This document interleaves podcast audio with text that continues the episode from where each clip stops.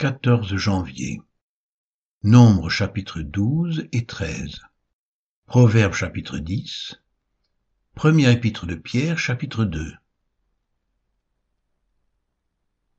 Nombre chapitre 12. Marie et Aaron parlèrent contre Moïse au sujet de la femme éthiopienne qu'il avait prise, car il avait pris une femme éthiopienne. Ils dirent, Est-ce seulement par Moïse que l'Éternel parle? N'est-ce pas aussi par nous qu'il parle? Et l'Éternel entendit. Or, Moïse était un homme fort patient, plus qu'aucun homme sur la face de la terre. Soudain, l'Éternel dit à Moïse, à Aaron et à Marie, Allez, vous trois, à la tente d'assignation. Et ils y allèrent tous les trois. L'Éternel descendit dans la colonne de nuée, et il se tint à l'entrée de la tente. Il appela Aaron et Marie, qui s'avancèrent tous les deux, et il dit, Écoutez bien mes paroles.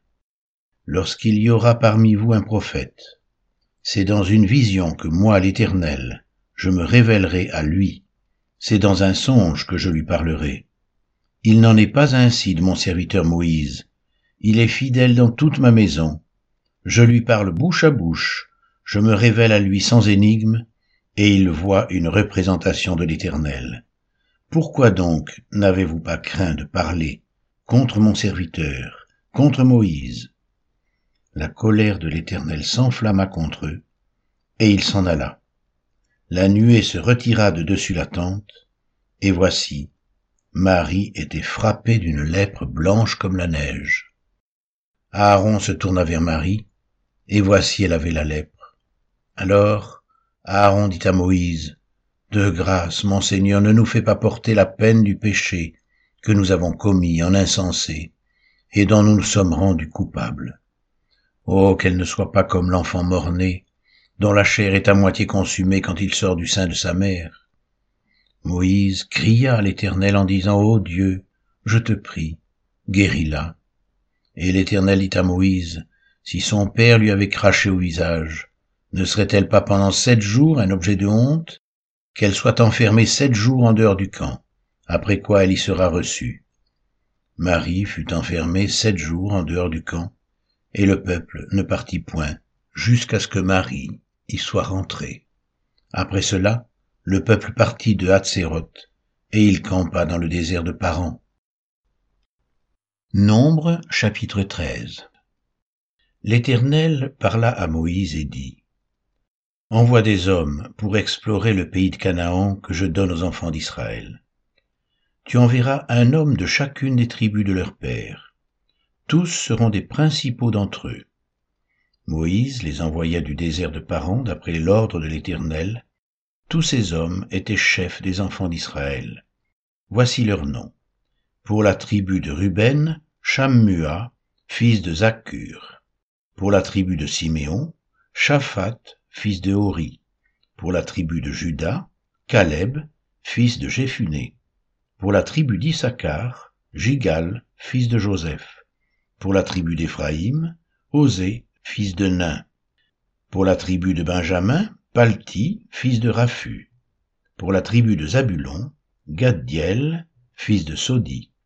Pour la tribu de Joseph, la tribu de Manassé, Gaddi, fils de Suzi. Pour la tribu de Dan, Ammiel, fils de Gemalli. Pour la tribu d'Azer, Sétur, fils de Michaël. Pour la tribu de Nephtali, Nashbi, fils de Vovsi. Pour la tribu de Gad, Gehuel, fils de Maki. Tels sont les noms des hommes que Moïse envoya pour explorer le pays. Moïse donna à Osée, fils de Nun, le nom de Josué. Moïse les envoya pour explorer le pays de Canaan. Il leur dit, Montez ici par le midi, et vous montrez sur la montagne. Vous verrez le pays, ce qu'il est, et le peuple qui l'habite, s'il est fort ou faible, s'il est en petit ou en grand nombre, ce qu'est le pays où il habite, s'il est bon ou mauvais, ce que sont les villes où il habite, si elles sont ouvertes ou fortifiées, ce qu'est le terrain, s'il est gras ou maigre, s'il y a des arbres ou s'il n'y en a point. Ayez bon courage, et prenez des fruits du pays. C'était le temps des premiers raisins. ils montèrent, et ils explorèrent le pays depuis le désert de Tsin jusqu'à Rehob, sur le chemin de Hamath. Ils montèrent par le midi, et ils allèrent jusqu'à Hébron, où étaient Haïman, Sheshai et Talmaï, enfants d'Anak. Hébron avait été bâti sept ans avant Tsoan, en Égypte. Ils arrivèrent jusqu'à la vallée d'Escol, où ils coupèrent une branche de vigne avec une grappe de raisin, qu'ils portèrent à deux au moyen d'une perche. Ils prirent aussi des grenades et des figues.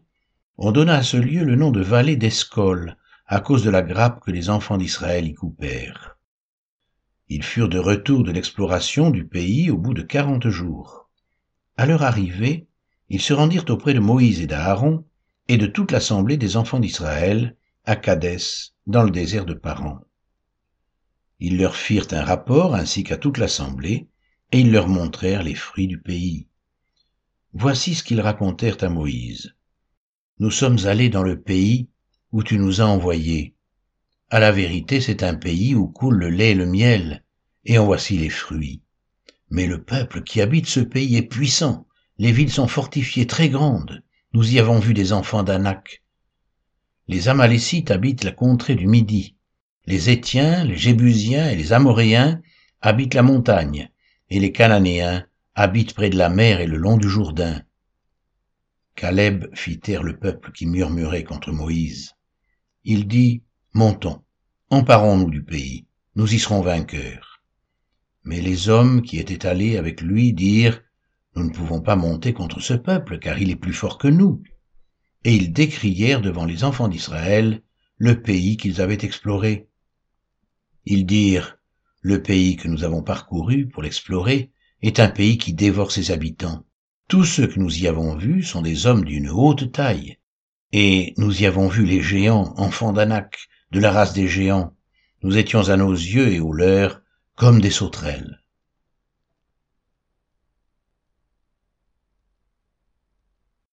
Proverbe chapitre 10 Proverbe de Salomon Un fils sage fait la joie d'un père, et un fils insensé le chagrin de sa mère. Les trésors de la méchanceté ne profitent pas, mais la justice délivre de la mort. L'Éternel ne laisse pas le juste souffrir de la faim, mais il repousse l'avidité des méchants. Celui qui agit d'une main lâche s'appauvrit, mais la main des diligents enrichit. Celui qui amasse pendant l'été est un fils prudent, celui qui dort pendant la moisson est un fils qui fait honte. Il y a des bénédictions sur la tête du juste, mais la violence couvre la bouche des méchants. La mémoire du juste est en bénédiction, mais le nom des méchants tombe en pourriture. Celui qui est sage de cœur reçoit les préceptes, mais celui qui est insensé des lèvres court à sa perte. Celui qui marche dans l'intégrité marche avec assurance, mais celui qui prend des voies tortueuses sera découvert. Celui qui cligne des yeux est une cause de chagrin, et celui qui est insensé des lèvres court à sa perte. La bouche du juste est une source de vie, mais la violence couvre la bouche des méchants. La haine excite des querelles, mais l'amour couvre toutes les fautes. Sur les lèvres de l'homme intelligent se trouve la sagesse, mais la verge est pour le dos de celui qui est dépourvu de sens. Les sages tiennent la science en réserve, mais la bouche de l'insensé est une ruine prochaine. La fortune est pour le riche une ville forte. La ruine des misérables, c'est leur pauvreté. L'œuvre du juste est pour la vie, le gain du méchant et pour le péché. Celui qui se souvient de la correction prend le chemin de la vie, mais celui qui oublie la réprimande s'égare. Celui qui dissimule la haine a des lèvres menteuses, et celui qui répand la calomnie est un insensé. Celui qui parle beaucoup ne manque pas de péché, mais celui qui retient ses lèvres est un homme prudent. La langue du juste est un argent de choix, le cœur des méchants est peu de choses. Les lèvres du juste dirigent beaucoup d'hommes, et les insensés meurent par défaut de raison. C'est la bénédiction de l'Éternel qui enrichit, et il ne la fait suivre d'aucun chagrin. Commettre le péché paraît un jeu à l'insensé, mais la sagesse appartient à l'homme intelligent. Ce que redoute le méchant, c'est ce qui lui arrive, et ce que désirent les justes leur est accordé. Comme passe le tourbillon, ainsi disparaît le méchant. Mais le juste a des fondements éternels. Ce que le vinaigre est aux dents et la fumée aux yeux, tel est le paresseux pour celui qui l'envoie. La crainte de l'Éternel augmente les jours, mais les années des méchants sont abrégées. L'attente des justes n'est que joie, mais l'espérance des méchants périra. La voie de l'Éternel est un rempart pour l'intégrité, mais elle est une ruine pour ceux qui font le mal. Le juste ne chancellera jamais, mais les méchants n'habiteront pas le pays. La bouche du juste produit la sagesse, mais la langue perverse sera retranchée. Les lèvres du juste connaissent la grâce, et la bouche des méchants la perversité.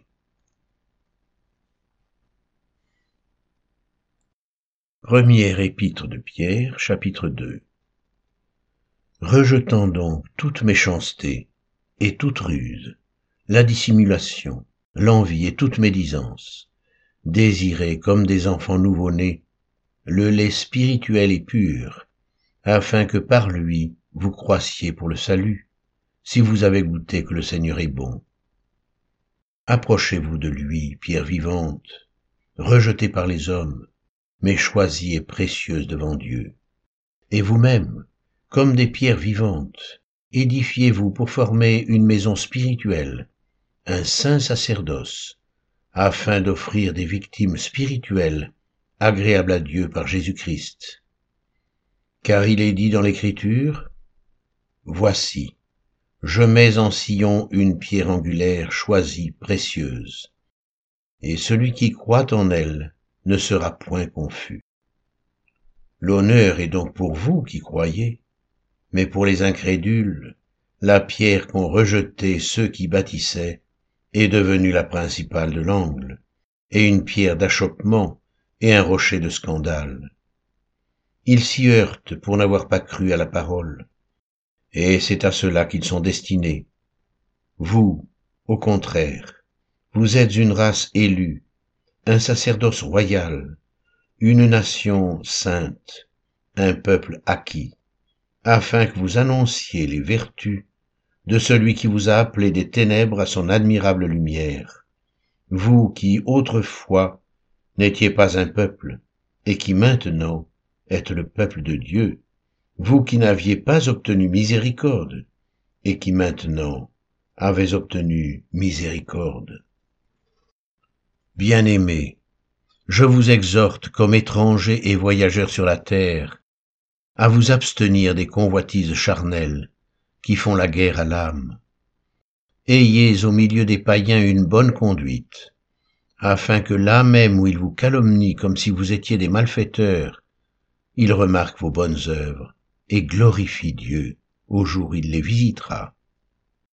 Soyez soumis à cause du Seigneur à toute autorité établie parmi les hommes, soit au roi comme souverain, soit au gouverneur comme envoyé par lui pour punir les malfaiteurs et pour approuver les gens de bien, car c'est la volonté de Dieu qu'en pratiquant le bien, vous réduisiez au silence les hommes ignorants et insensés, étant libres sans faire de la liberté un voile qui couvre la méchanceté, mais agissant comme des serviteurs de Dieu. Honorez tout le monde, aimez les frères, craignez Dieu, honorez le roi. Serviteurs, soyez soumis en toute crainte à vos maîtres, non seulement à ceux qui sont bons et doux, mais aussi à ceux qui sont d'un caractère difficile. Car c'est une grâce de supporter des afflictions par motif de conscience envers Dieu quand on souffre injustement. En effet, quelle gloire y a-t-il à supporter de mauvais traitements pour avoir commis des fautes? Mais si vous supportez la souffrance lorsque vous faites ce qui est bien, c'est une grâce devant Dieu. Et c'est à cela que vous avez été appelés, parce que Christ aussi a souffert pour vous, vous laissant un exemple, afin que vous suiviez ses traces, lui qui n'a point connu de péché, et dans la bouche duquel il ne s'est point trouvé de fraude.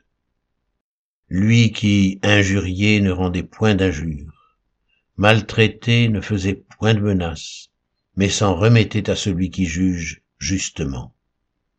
Lui qui a porté lui-même nos péchés en son corps sur le bois, afin que, morts au péché, nous vivions pour la justice. Lui, par les meurtrissures duquel vous avez été guéris. Car vous étiez comme des brebis errantes, mais maintenant vous êtes retournés vers le berger et le gardien de vos âmes.